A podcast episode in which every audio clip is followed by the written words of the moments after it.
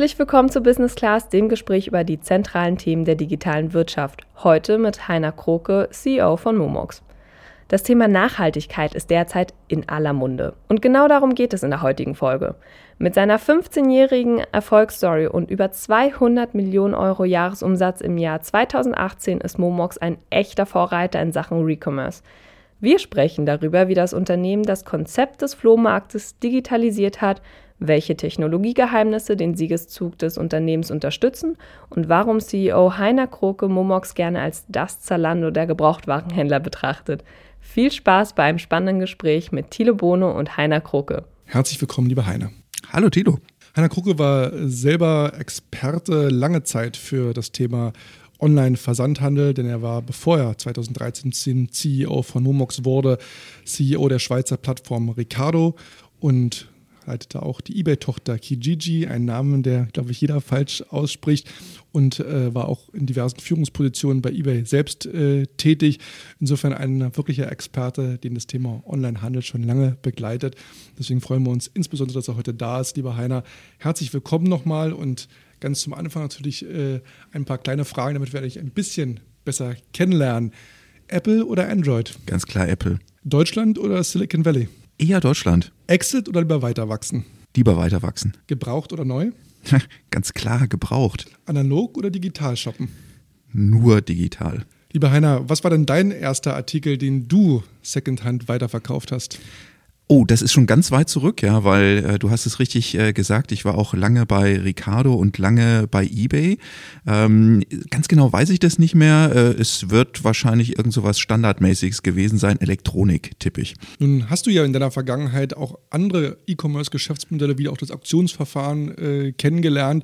Dort gab es ja dann auch irgendwann die Möglichkeit, direkt zu verkaufen und nicht mehr über Auktionen. Mhm. Was hat dich ähm, aus deiner Erfahrung her daran fasziniert zu sagen, dass das Modell, wie es Momox heute tut, eigentlich dem, was das klassische Auktionsverfahren ist, wie man es früher gemacht hat und was eines der ersten Möglichkeiten ja war, Secondhand äh, zu verkaufen, zu sagen, das ist es eigentlich und das ist der Sache eigentlich äh, überlegen und für den Kunden, für die Menschen eigentlich das bessere Modell. Als ich bei Ricardo, bei eBay, bei eBay Kleinanzeigen, Kijiji äh, war, haben wir immer gesagt, Mensch, ähm, ihr Kunden äh, online ist doch viel besser als offline, weil online verkaufen ist so viel einfacher als äh, offline. Äh, und es stimmt ja auch. Also wenn man mal so den ganzen Samstag auf einem Flohmarkt verbracht hat, am besten noch gegenwärtig, wo es dann doch wieder kälter wird, ähm, dann äh, findet man das toll, dass man zu Hause sitzt und einfach ein Bild macht und nach einer gewissen Zeit den Artikel dann verkauft hat. Aber, ähm, und so ist es mir dann auch gegangen, ich habe professionell meine Plattform genutzt äh, und Dinge auch verkauft. So richtig Spaß gemacht hat es mir nicht, weil ich dann doch immer wieder festgestellt habe, ja, es ist viel einfacher, als den ganzen Tag auf dem Flohmarkt zu stehen, aber es dauert doch noch wahnsinnig lang. Ja, also im, wir haben das mal gestoppt. Äh, 30 Minuten braucht man, um einen Artikel über eBay zu verkaufen, wenn man alles zusammennimmt. Ja, also wenn man äh, sagt, man muss ein Bild machen, man schreibt eine Artikelbeschreibung, man kümmert sich um die Anfragen äh, der potenziellen Käufer, man kümmert sich um das Zusammenpacken. Das ist mit ordentlich äh, Aufwand verbunden. Das ist wahnsinnig viel Aufwand. So. Und äh, wenn du das gleiche eben bei Momox machst, und so ist es mir gegangen, als ich mich dann mit Recommerce beschäftigt habe, da ist mir aufgefallen, hey, das geht ja ruckzuck. Ja, man scannt den Artikel, man bekommt sofort einen Preis, ähm, äh, Momox äh, zahlt das Porto äh, und man hat das Ganze in, in weniger als eine Minute äh, gemacht. Und das ist äh, für viele Menschen der ganz große Vorteil. Es nimmt so den ganzen Hassel, die ganze Mühe aus dem Verkaufsprozess. Und die Akzeptanz zu sagen, ich habe lieber den Spatz auf der Hand, wie sagt man, auf dem Dach, nee, den Spatz in der Hand als die Dame auf dem Dach, das ist den Leuten auch durchaus geläufig und okay. Absolut, absolut. Ja, ich, ich, glaube, viele von uns haben so die Ecke im Keller auf dem Dachboden äh, oder irgendwo anders. Bei uns ist es gerade im Arbeitszimmer, wo die Sachen gesammelt werden, die man mal verkaufen müsste. Häufig tut man es nicht, ja, nicht, äh, weil man irgendwie das nicht verkaufen möchte, sondern weil einfach gefühlt die Zeit dafür fehlt. Und äh, deshalb äh, der etwas geringere Erlös, glaube ich, ist vielen absolut recht damit sie einfach nur wissen, äh, dass die Artikel, die noch gut sind, ja, können weitergegeben werden und ähm, man hat noch einen Kleinertrag. Ich selber war neulich auch mal wieder auf Monomox, als ich ein paar Bücher loswerden wollte und dachte dann auch, Mensch, ist jetzt wirklich das Geld, ja, wegen den paar Cent da jetzt den ganzen Aufwand zu machen. Aber ich dachte, irgendwie ist es ja auch was Gutes, weil du schmeißt die Bücher A nicht weg, du tust vielleicht jemand anderen was Gutes, der sich nicht leisten kann, sowas äh, neu zu kaufen. Also ich denke auch jetzt unabhängig vom Preis sind ja auch andere Motivationen dahinter, zu sagen, Mensch, warum sollte ich es denn doch lieber in den Handel wieder zurückgeben und quasi in den Kreislauf und vielleicht erfreue ich damit jemanden, der sich jetzt nicht leisten kann, immer alles gleich neu zu kaufen und der da auch einen Wert drauf legt und wo man vielleicht auch ein bisschen Bildung auch weiter äh, gibt. Also manchmal ist es ja dann auch wirklich nicht nur der Preis, der dann Absolut. Ja, also das zeigen auch unsere Umfragen. Das ist nicht so nur, dass unser Gefühl äh, so ist, sondern auch wirklich unsere Kunden sagen, uns äh, so den Hessel aus dem Verkaufsprozess zu nehmen. Die Einfachheit des Verkaufens ist ein ganz wichtiger Grund, äh, Recommerce zu nutzen. Und das Zweite ist genau das, was du sagst. Ja, Nachhaltigkeit wird immer wichtiger äh, und auch die Motivation, Bücher nicht wegzuschmeißen, Kleidung äh, eben nochmal weiterverwendet äh, zu wissen. Das ist ein ganz, ganz wichtiger Motivator Indikator für Kunden Recommerce zu nutzen. Wie hat sich denn der Recommerce-Markt insgesamt in den letzten Jahren entwickelt? Auch da gab es ja viele Neuerungen, Verbesserungen, aber auch Herausforderungen im Markt. Vielleicht kannst du uns da einmal ein bisschen mitnehmen für all die, die nicht die großen Recommerce-Experten sind, aber trotzdem eine Faszination für den Onlinehandel haben, wie sich A, dieser Markt unterscheidet von den anderen Online-Handelsgeschäftsmodellen, auf der anderen Seite aber auch spezifisch im Recommerce-Markt, was ist da so zu beobachten passiert, was sind die großen Herausforderungen? Ja, also wir, wir sehen, dass äh, beide Märkte Online und Recommerce ähm, super gut wachsen. Ähm, das Wachstum im Online-Geschäft treibt auch ehrlich gesagt Recommerce, ja, weil wir kaufen ja nicht nur an, darüber haben wir gerade gesprochen, sondern wir verkaufen auch ganz normal äh, im Internet und ausschließlich auch im Internet. Äh, die Herausforderung, die man im Recommerce eben hat, ist, dass man zweimal Kunden hat. Man hat äh, Kunden auf der Ankaufsseite und Kunden auf der Verkaufsseite. Beides sind Endkunden. Ähm, also wir kaufen nie von äh, Geschäften, von Firmen an. Also wir kaufen keine Restposten, wir kaufen keine Überproduktion, ja, wir kaufen nicht das an, was andere irgendwie nicht mehr weiterverkaufen äh, wollen. Und das, weil, weil äh, unser USP eben nicht ist, wir sind Preismaximierer, ja, oder wir sind Logistikdienstleister, äh, sondern unser USP ist, Nachhaltigkeit und äh, den Hessel aus dem Verkaufsprozess zu nehmen. Und darauf richten wir unsere ganzen äh, Systeme äh, aus und da passt eben das andere nicht mehr gut äh, dazu. Ähm, und was wir äh, sehr beobachten, ist, äh, dass Recommerce sich sozusagen mit E-Commerce äh, entwickelt. Ähm, und gerade in den letzten Jahren das Thema Nachhaltigkeit immer, immer wichtiger wird und unser Geschäft auch beflügelt. Vielleicht kannst du uns einmal den typischen Momox-Kunden beschreiben. Ist es so, dass quasi das auch eine Entwicklung ist vom ehemaligen Flohmarkt-Schnäppchenjäger, jetzt sozusagen die nächste Generation des tech-affinen Online-Schnäppchenjägers oder wie muss man sich den vorstellen? Also der ähm, typische Recommerce-Kunde ist ähm, so wie du und ich oder eher wie, wie ich, ja, also so über 40, ja. Und also ich bin schon 50. Äh, jedenfalls, er, er, ist, wenn man äh, sich die Kategorien anschaut, ja, in vielen Fällen äh, eher eine Frau. Ja, äh, wir haben äh, auch auf der äh, Buch- und Medienseite eher eine weibliche Kundschaft, in der Kleidungskategorie natürlich eine sehr weibliche Kundschaft. 80 Prozent der Kunden sind Frauen. Äh, Kundinnen. Ähm, äh, und dann gibt's äh, manche Kategorien, wo es dann doch eher männlich wird. Ja, das wäre zum Beispiel Videospiele. Ja, äh, da sind wir doch äh, sehr, sehr männlich unterwegs. Hat ein sozusagen durchschnittliches äh, Bildungsniveau und ist interessanterweise auch nicht sagen auf der unteren Einkommensklasse, sondern auch da relativ im, im Mittelfeld. Aber die Verkaufsseite von der Zielgruppe zur Ankaufsseite, die ist schon sehr unterschiedlich oder ist es Fließend und dynamisch. Genau, es ist äh, fließend und dynamisch. Äh, die beiden Kundengruppen überschneiden sich auch. Äh, sie überschneiden sich aber nicht massiv. Ja, also es sind äh, ähm, so 20 Prozent äh, der Leute, die uns verkaufen Dinge verkaufen, kaufen dann auch von uns. Äh, aber es gibt halt eben auch große Kundengruppen, die halt eher nur auf der einen oder nur auf der anderen Seite agieren. Wie muss man sich das dann vorstellen, wenn man von diesen Pfennigartikeln ähm, sozusagen ausgeht? Was ist das typische Buch vielleicht von? Was ist da so die Spanne? Wo geht's los, wenn ihr überhaupt ankauft, bis hin? Was ist so das, kann man so eine typische Spanne mal Genau, also nach, nach unten ist es in der Tat äh, begrenzt. Null, ja, ja. ja, nee, null nicht ganz nicht, null. Ne? Ja, also null wäre es, wenn wir es nicht ankaufen. Äh, wir, wir, zahlen immer mindestens äh, 15 Dann habe ich auch Cent. Pech gehabt. Das heißt, dann ist auch, dann muss ich selber sehen, was ich mit dem Buch mache. So ist es ja. Und ähm, ich glaube, die Erfahrung zeigt, wenn wir es nicht ankaufen, dann ist die Wahrscheinlichkeit groß, dass das auch ein Artikel ist, der einfach im Markt nicht mehr geht. Also wir zahlen im, im Buch- und Medienbereich mindestens 15 Cent, im Kleidungsbereich mindestens 25 Cent. Äh, ein, ein durchschnittliches Buch wird so zwischen 1,50 Euro und 2 Euro im äh, sagen, in deinem Verkauf noch, noch bringen. Äh, nach oben gibt es aber durchaus auch viele Artikel im, im Buch- und Medienbereich, die 10 Euro, 15 Euro äh, kosten. Neuere Titel wahrscheinlich auch, ne? neuere Titel, ja, sehr, sehr aufwendige Bildbände oder, oder ähnliches, Fachbücher. Ähm, oder im Kleidungsbereich, ja, da sind wir äh, so in der Mitte, so bei 5 bis 10 Euro.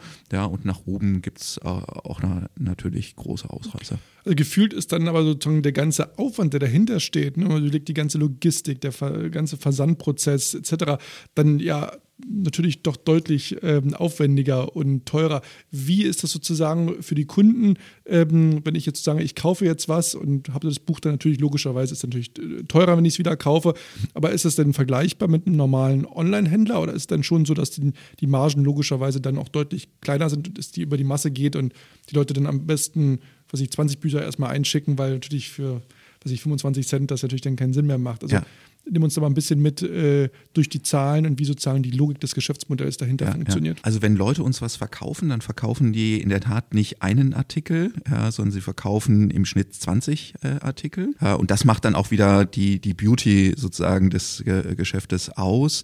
Ja, du wirst auf einen Schlag alles los, ja, bekommst auf einen Schlag äh, von uns den kompletten äh, Verkaufserlös. Wir übernehmen auch die Versandkosten. Wir übernehmen die, die Versandkosten. Versandkosten. Manchmal vielleicht sogar mehr, als was ich eigentlich bekomme für meine Bücher.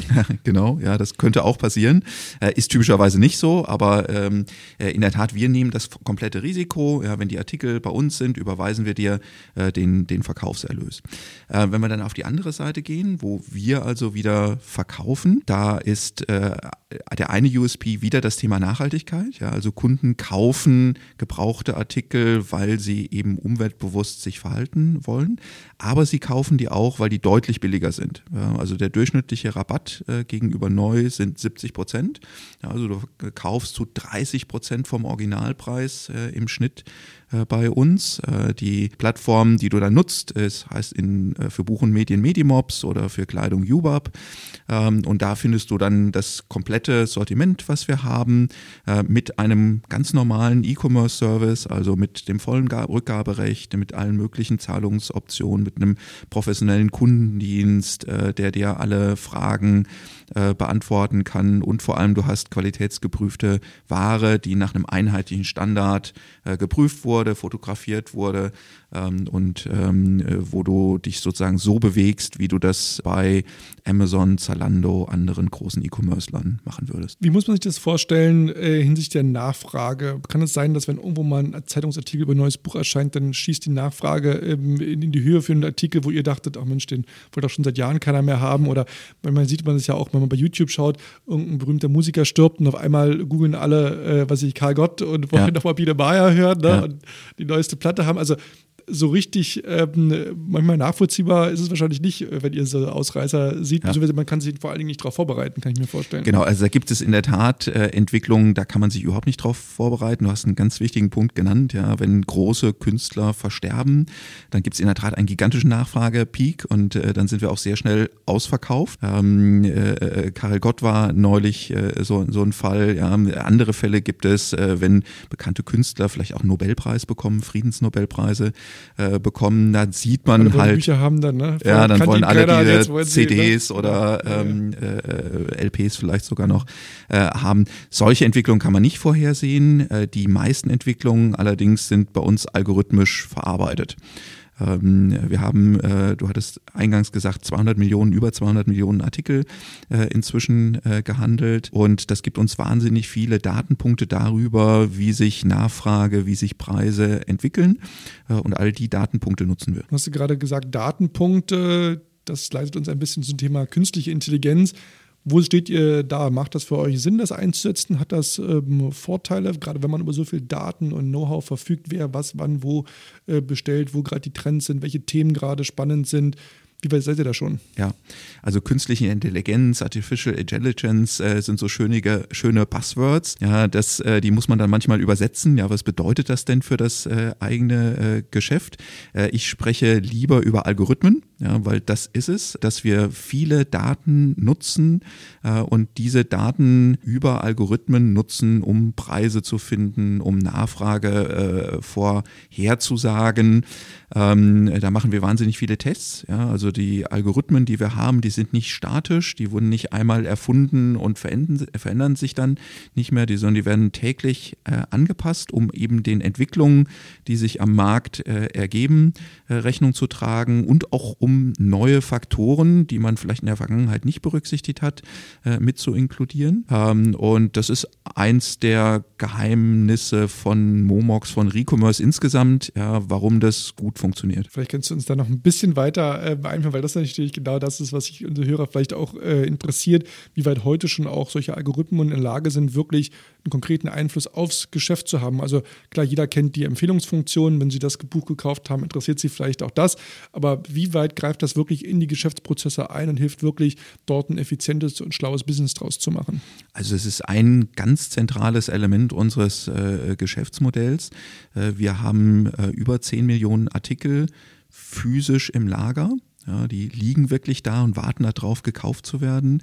Äh, wir kaufen jeden Tag 150.000 Artikel an, ähm, wo wir instantly einen Preis äh, machen, ja, wo wir dir sofort sagen, für dieses Buch bekommst du jetzt ja, also fest. Also kontinuierlich dynamisch verändert. Und äh, genau, und die äh, Preise ähm, verändern sich sehr dynamisch. Alle 30 Minuten machen wir für alle 10 Millionen Artikel, die wir physisch im Lager haben, einen neuen Preis nicht nur einmal, ja, sondern 15 Mal. Wir haben 15 verschiedene Verkaufsplattformen äh, und auch die Preise auf den unterschiedlichen Verkaufsplattformen unterscheiden sich. Die reflektieren dann eben nochmal Kosten, äh, Wettbewerb äh, auf den Plattformen und andere Faktoren. Und äh, man, da kann man sich aufgrund der schieren Masse an Artikeln, der schieren Masse an Preisen, die wir kalkulieren, schon vorstellen, das geht nicht mehr manuell. Ja, das kann nur algorithmisch, das kann nur über äh, Computermechanismen äh, funktionieren. Ähm, und jeder Händler lebt davon, dass er den richtigen Preis findet. Also richtig heißt, auf der einen Seite die richtige Marge generieren, ja, dass ich meine Fixkosten dafür äh, bezahlen kann und auf der anderen Seite natürlich dem Käufer auch den richtigen Preis bieten, dass er ähm, zu diesem Preis kaufen möchte, beziehungsweise auch verkaufen äh, möchte in, in unserem das heißt, Fall. Ihr müsst auch schauen, was auf den anderen Plattformen los ist, den anderen Möglichkeiten, wo ja ein Kunde heutzutage im Internet mit einem Klick für Preise auch vergleichen kann. Es geht nicht nur um euch und was ihr denkt und was eure Algorithmen sagen, sondern auch, wie sich der Markt positioniert zu bestimmten Absolut. Themen. Genau. Ja, also wenn wir uns äh, eben anschauen, wo werden die Artikel e-, ebenso gehandelt, äh, die, die wir handeln, äh, dann sind das natürlich wichtige Einflussfaktoren äh, für unsere eigene Preisfindung. Und wie verhält sich auch Wettbewerb? Ja, also auch, auch das mhm. Äh, gilt es zu berücksichtigen. Nochmal zu dem Punkt des Kunden, wie wichtig der Preis ist. Also kann man vereinfacht sagen, dass derjenige, der verkauft, eher an Nachhaltigkeit und Wiederverwendung und was Gutes tun interessiert ist und der, der kauft, letztendlich ein 30 Prozent off letztendlich der Schnäppchenjäger ist oder beim einen geht es um, um die große Sache, die Welt zu retten, beim anderen geht es darum, einen guten Deal zu machen. Klar, 20 Prozent sagtest du schon, da gibt es auf jeden Fall Überschneidungen, aber oder ist es so einfach, das so zu kategorisieren? Ich glaube, es ist ein bisschen zu einfach. Ja, also es sind äh, äh, der Preis auf der Verkaufsseite für also die Kunden, die bei uns kaufen, ist ein wichtiger Einflussfaktor. 80 Prozent unserer Kunden sagen, ähm, sie kaufen auch, weil es günstiger ist. Aber genauso viele sagen auch eben, äh, es geht ihnen auch um die große Sache, es geht ihnen auch um Nachhaltigkeit, es geht ihnen auch um äh, Umweltschutz. Äh, und die gleichen 80 Prozent sehen wir auch wieder auf äh, unserer Seite, wo wir kaufen. Ja, äh, aber da geht es eben auch um Einfachheit äh, des, des Verkaufs. Welche konkreten Trends, wir sprachen gerade schon mehr und mehr wird künstliche Intelligenz eingesetzt. Welche generellen Trends siehst du denn in den kommenden Jahren für den Online-Gebrauchtwarenhandel? Ich glaube, dass wir noch ganz am Anfang stehen. Äh, immer wenn ich mit äh, Menschen spreche, dann sagen sie, ja, kaufen, könnte ich mir vorstellen, müsste ich mal machen, ja, habe ich vielleicht noch nicht äh, gemacht. Viele Menschen haben weiterhin ein, ein, eine Hemmschwelle, äh, gebrauchte Artikel zu kaufen. Ja, man hat dann häufig so im Kopf, naja, das ist vielleicht so ein zerfleddertes Buch, wo ich das ich nicht mehr abends im Bett lesen möchte, ja, oder das ist äh, vielleicht dann ein Pullover. Weiß, wer schon im Bett gehabt hat. Ja, vielleicht, ja, das ist so das was Kopfkino, was dann passiert. Ähm, es ist vielleicht irgendwie ein, ein Pullover, ein, ein paar Schuhe, ja, das jemand anderes schon gehabt hat, das möchte ich nicht. Es ist immer wieder interessant zu sehen, was passiert, wenn Kunden dann doch das erste Mal bei uns gekauft haben. Dann ist die Erfahrung nämlich eine ganz andere. Die Erfahrung ist häufig, dass äh, Kunden sagen, wie echt, das ist gebraucht?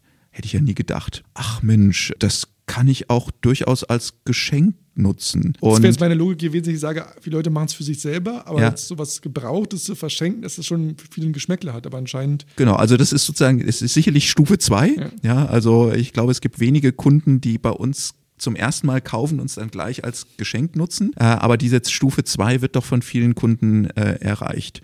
Ähm, und ähm, ich glaube, das ist einfach die Erfahrung, dass man sieht, gebrauchte Ware ist anders als das, was ich vielleicht eben so auf dem Flohmarkt sehe, ja, was doch so einen muffigen Geruch hat. Oder wenn wir hier in Berlin äh, vielleicht in so Second-Hand-Shop äh, gehen, Kleidungs-Second-Hand-Shop gehen, dann haben wir immer so diesen Mottenkugelgeruch schon fast in der Nase. Und ähm, Second-Hand aus dem Internet, Second-Hand von uns, äh, hat halt eben ganz andere Qualität. Das ist häufig wie neu äh, und eignet sich deshalb halt perfekt für den Eigengebrauch, aber genauso perfekt äh, für auch Geschenke, wo wir jetzt Weil ihr da auch mehr Effort reinlegt, diese Produkte auch wieder zu dem zu machen, was sie eigentlich dann auch ursprünglich. Das, das stimmt, ja. Da, da, da könnte man jetzt denken, wir bereiten alles nochmal wahnsinnig auf, tun wir in vielen Fällen gar nicht.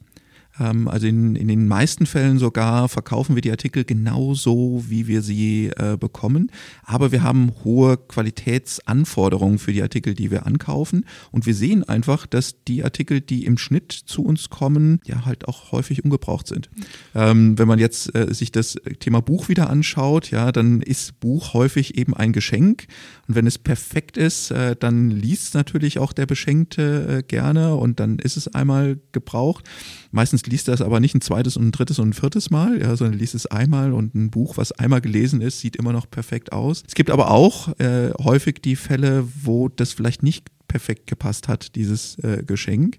Ja, und dann ist es sogar de facto ungebraucht. Und äh, so landet es dann bei uns, ja, und äh, derjenige, der es sich dann selber kauft, ja, der kann es dann wirklich zum ersten Mal lesen. Das heißt sozusagen, ihr wisst ja nicht, wie das Buch, was ich euch schicke, aussieht. Wenn es zerfleddert bei euch ankommt, dann hebt ihr auch den Zeigefinger und sagt, Leute, die 25 Cent möchten wir zurückhaben oder überweist dann 25 Cent weniger oder wie ist da der Prozess? Genau, also es gibt ähm, Mindestzustandsvorschriften, schönes langes deutsches Wort, äh, wo wir sagen, genauso muss ein Artikel aussehen, der zu uns da kommt. Darf ein Eselsohr der drin darf, sein, aber nicht der, Genau, der darf, da darf ein hm. Eselsohr drin sein, da darf auch jetzt irgendwie mit Textmarker mal was reingeschrieben sein. Ja, das Kleidungsstück darf natürlich äh, angezogen sein, ja, logisch. Äh, aber das Kleidungsstück darf halt eben nicht einen Riss haben, es sei denn, es ist die Jeans, wo der Riss da reingehört. Oder es, es darf nicht irgendwie äh, aufgeschrabbelte Manschetten oder, oder irgendwie Pilling haben oder äh, ähnliches. Ähm, das sind so die, die Mindestanforderungen, die wir eben haben. Ähm, und wenn es die erfüllt, dann überweisen wir auch genau den Betrag, den wir versprochen haben. Ja, wir verhandeln dann nicht nochmal. Wir sagen nicht, nee, äh, da war doch ein Kratzer mehr drauf, als wir gedacht haben und deshalb gibt es nur die Hälfte. Äh, und genauso ist der Prozess dann. Nun ist es so, dass heute das Geschäft immer noch zu 60 Prozent aus Büchern äh, besteht. Wenn wir jetzt gerade über die Zukunft des Online-Gebrauchtwarenhandels sprechen, sind ja Bücher, das physische Buch vielleicht dann doch nicht mehr so das dominante äh, Produkt, wenn wir mal zehn Jahre weiterdenken. Was denkst du, wie sich die Produktkategorien ähm, entwickeln werden, was in Zukunft den Markt ansieht? Ja, muss ich ein bisschen einhaken. Ja, du sagst, äh, Buch verschwindet. Ja, in zehn Jahren habe ich zumindest aus deiner Frage rausgehört, mhm. gibt es vielleicht keine Bücher mehr. Nicht keine, aber die Digitalisierung schreitet ja überall voran, ne? wo den ja, Kindle oder mit anderen. Denkt man, äh, denkt man, ja, die äh, Fakten sind gegenwärtig. 95 äh, Prozent äh, des Buchmarktes ist weiterhin physisch, ja, nur 5 Prozent sind E-Bücher. Ähm, in manchen Jahren entwickelt es sich, also dann gibt es mal ein Prozentpünktchen mehr E-Bücher. Es gibt allerdings auch Jahre, wo es wieder zurückgeht. Ja, spannende Entwicklung. Also die meisten Menschen wollen weiterhin ein physisches Buch haben, um dann mit diesem physischen Buch gemütlich vor dem heimischen Kamin zu sitzen oder im Bett zu liegen. Ähm, Aber du hast äh, völlig recht, äh, da gibt es Digitalisierung. Ja, und ob das jetzt in zehn Jahren äh, so ist, dass es keine physischen Bücher mehr geben würde, da habe ich ein ganz großes Fragezeichen. Ich glaube, das dauert viel, viel, viel, viel länger. Ähm, wo äh, wir keine Digitalisierung sehen und wo wir die uns auch nur sehr schwer vorstellen können, ist im Thema Kleidung. Ja, da gibt es vielleicht eher das Thema Digitalisierung, dass die Menschen das Haus nicht mehr verlassen, ja, und deshalb sich vielleicht nicht mehr leichter äh, bekleiden. Leichter bekleiden, ja, äh, das, das könnte vielleicht noch sein, aber das ist in sehr, sehr weiter äh, Zukunft. Und das ist auch die Kategorie, wo wir noch am weitesten hinten dran sind, wenn du so willst, ja, beziehungsweise das meiste Potenzial haben. Äh, die Kategorie ist riesengroß, ähm, ähm, ein Vielfaches größer als die Buch- und Medienkategorie. Äh, wir haben da letztes Jahr 20 Millionen Euro Umsatz äh, drin gemacht. Das ist schon Pfund, aber eben nur 10 Prozent unseres äh, Umsatzes. Äh, und äh, wir wachsen da extrem hoch zweistellig. wir haben Wachstumsraten über 50 Prozent in der Kategorie und wir sehen da quasi unendliche Möglichkeiten weiterzuwachsen. Ihr habt euch ja bewusst auch dagegen entschieden, klassische Hardware-Produkte auch ähm, anzubieten. Ist das was, wo ihr sagt, in Zukunft, wo immer mehr Gadgets auch in, ins Spiel kommen, das ist was, wo man sich mal annehmen kann, oder ist Bücherkleidung schon predominantly sozusagen das, wo ihr sagt, da ist das Geschäft, da wachsen wir auch sozusagen weiter. Kleidung hattest du schon klar gesagt, da ist noch sehr, sehr viel Luft nach oben. Ja, in der Tat, Elektronik äh, ist eine weitere Kategorie, die auch manche machen im, im, im E-Commerce. Wir haben sie sogar auch mal gemacht. Ja, wir haben mal äh, über zwei Jahre versucht, äh, verschiedene Arten und Wege zu finden, wie man auch mit Elektronik Geld verdienen kann. Äh, und wir haben festgestellt, das ist doch echt schwer. Ähm, wir vertreten auch die Meinung, das ist keine gute Recommerce-Kategorie äh, und deshalb äh, haben wir die dann konsequenterweise auch wieder aufgegeben. Gibt es denn andere Kategorien außer Kleidung und Bücher, wo du sagst, äh, da schauen wir mal mehr hin und es könnte in den nächsten Jahren großes Entwicklungspotenzial geben? Also es gibt auf jeden Fall sehr viele Kategorien, die großes Recommerce-Potenzial haben. Aus, aus meiner vergangenen Erfahrung aus dem Marktplatz Ricardo, eBay weiß ich, äh, dass es da noch hunderte von Kategorien gibt, äh, die, wo gebrauchte Dinge gehandelt werden. Also ähm, der Markt steht erst am Anfang. Der Markt steht erst am Anfang. Wir konzentrieren uns aber eben auf Buch und Medien und Kleidung, einfach weil es da für uns noch so viel Potenzial gibt, dass wir erstmal bei dem bleiben, was wir auch kennen und können. Wenn du jetzt mal fünf Jahre konkret in der Humox-Welt weiterschaust, werdet ihr sozusagen zum Salando der Gebrauchthändler. Wir sind schon das Zolando der Gebrauchthändler. Äh, aber ähm, in der Tat, äh, wir werden da ganz andere Größenordnungen bewegen, als wir das heute noch tun. Absolut.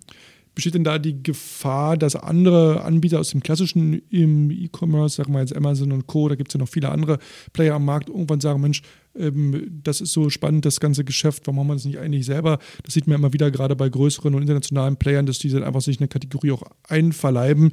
Also dass nicht nur sozusagen Konkurrenz, direkte Konkurrenz da ist, mhm. sondern dass man auch äh, sieht, dass andere Plattformen sagen, Mensch, ähm, das machen wir auch noch mit. Also ich, sehe auf jeden Fall nicht die Gefahr, sondern die Chance, ja, dass auch andere äh, erkennen, dass Recommerce ein tolles äh, Geschäft ist. Ähm, wir sehen das ja auch schon aktuell. Ja, wir sehen, äh, dass Zalando mit äh, Zalando Wardrobe in, in den Gebraucht-Kleidungshandel einsteigt. Äh, wir haben das bei Amazon gesehen, dass auch Amazon selber mit Amazon Trade-In hier in Deutschland tätig war, wo sie Elektronikprodukte äh, und, und auch Bücher angekauft haben und dann über die eigene Plattform wieder verkauft haben. Äh, wir sehen eBay, äh, dass sie ein äh, nicht nur Marktplatzmodell anbieten, sondern in manchen Kategorien, das Kleidung und Elektronik, ein Recommerce-artiges Modell anbieten. Und ähm, ich sehe das nicht als Gefahr, sondern als große Chance, weil je mehr Spieler sich auf dem Markt bewegen, desto bekannter wird Recommerce. Ähm, und das ist eigentlich die größte Herausforderung. die allermeisten Menschen in Deutschland, äh, in Europa, auf der Welt wissen gar nicht, ja, dass man eben auch äh, professionell über das Internet sehr einfach äh, Waren verkaufen kann. Ähm, und äh, wenn man damit einmal in Kontakt kommt, äh, dann wird man sich danach dann orientieren, wer ist denn der professionellste, ähm, der das Geschäft abwickelt. Und ich glaube, da haben wir eine sehr gute Ausgangsposition. Vielleicht kannst du da nochmal auch äh, uns einen Einblick geben, wie ihr diese Überzeugungskraft leistet. Natürlich macht ihr Marketing, Kommunikation. Wie schafft ihr es, diesen ersten Kontaktpunkt hinzubekommen, dem Kunden genau dieses Erlebnis, was du vorhin auch schon mal beschrieben hast, dieses Aha, diesen Aha-Moment äh, zu geben, sagen, Mensch, probier's doch einfach mal, weil das gibt es ja viele Branchen, wo man sagt, eigentlich machen die was wahnsinnig Gutes. Ich denke da zum Beispiel an die ganzen ähm, Tarifwechselportale, wo man sagt, eigentlich ist es ein No-Brainer, einmal im Jahr seinen Stromvertrag äh, zu checken, ja, oder Versicherung. Und trotzdem macht es eigentlich nur einen Prozentsatz, einen Promillsatz äh, der Menschen, auch wenn es ein No-Brainer ist. Auch hier ist es sozusagen sowohl nachhaltig als auch mit super Preisen eigentlich auf beiden Seiten nur von Vorteilen. Und trotzdem machen es noch nicht ähm, alle und sind Berührungsängste da. Wie nutzt ihr das und was macht ihr da im Bereich Marketing, Kommunikation, um diesen Trägerpunkt zu erzeugen, zu sagen, Mensch, ich probiere es mal, tut ja nicht weh, ähm, und dann vielleicht dann auch einen dauerhaften Kunden zu gewinnen. Ja, also in der, in der Tat äh, betreiben wir ganz normales Marketing in Anführungszeichen. Ja, also wir sind im Internet präsent, wir sind im äh, TV präsent, äh, wir haben auch äh, Print bzw. Radio äh, getestet. Ja, Kommunikation äh, ist aber ja mehr. Ja, wie, wie du selbst weißt, PR ist ein ganz wichtiges Kommunikationselement, wo wir sehr froh sind, dass es auch sehr, sehr gut ähm, auf unser Geschäft einzahlt und im Menschen hilft, E-Commerce äh, kennenzulernen. Ähm, äh, Word of Mouth ist super wichtig für uns. Ähm, wir stellen fest, dass ein Großteil unserer neuen Kunden eben gerade durch Empfehlungen von anderen Kunden, durch Word of Mouth äh, zu äh, uns, uns kommt. Und dafür ist einfach wichtig, dass der Kunde, der uns kennenlernt, der uns nutzt, äh, eine super gute Erfahrung hat. Und darauf legen wir großen Wert, ja, dass eben die, die Auszahlung einfach und problemlos äh, funktioniert, dass der Prüfprozess, äh, den wir haben, äh, um zu schauen, erfüllt der Artikel die Mindestzustandsvorschriften oder nicht, äh, transparent und logisch und kundenfreundlich äh, ist ähm, und äh, dass eben dieser ganze Ankaufsprozess auch eben den USP erfüllt, den wir haben, nämlich einfach und schnell funktioniert. 2020 steht vor der Tür. Ihr habt heute schon 1700 Mitarbeiter, seid an sechs Standorten unterwegs. Was bringt das Jahr 2020 für Momox? Es bringt weiterhin wahnsinnig viel Wachstum. Es bringt weiterhin eine Konzentration, eine Fokussierung äh, auf äh, das Wachstum im Kleidungsbereich. Äh, ähm, und wir freuen uns sehr, dass wir ähm, mit einem ganz gehörigen Rückenwind äh, aus 2019 in das Jahr 2020 starten. Lieber Heiner, vielen Dank für das Gespräch. Sehr spannender Einblick in die Welt des Recommerce. Schön, dass du heute bei uns warst. Vielen Dank. Vielen Dank für die Einladung. Und liebe Hörer, wenn ihr Lust habt, Business Class zu hören auf allen Kanälen, schaut rein bei iTunes, Spotify, Soundcloud, Deezer, natürlich auch auf die Links der vielen Social Media Kanäle, die wir haben. Schaut dort gerne nochmal in die vergangenen Folgen rein. Ansonsten sind wir auch in vier Wochen äh, wieder da mit einer neuen Folge. Danke fürs Zuhören und dabei sein.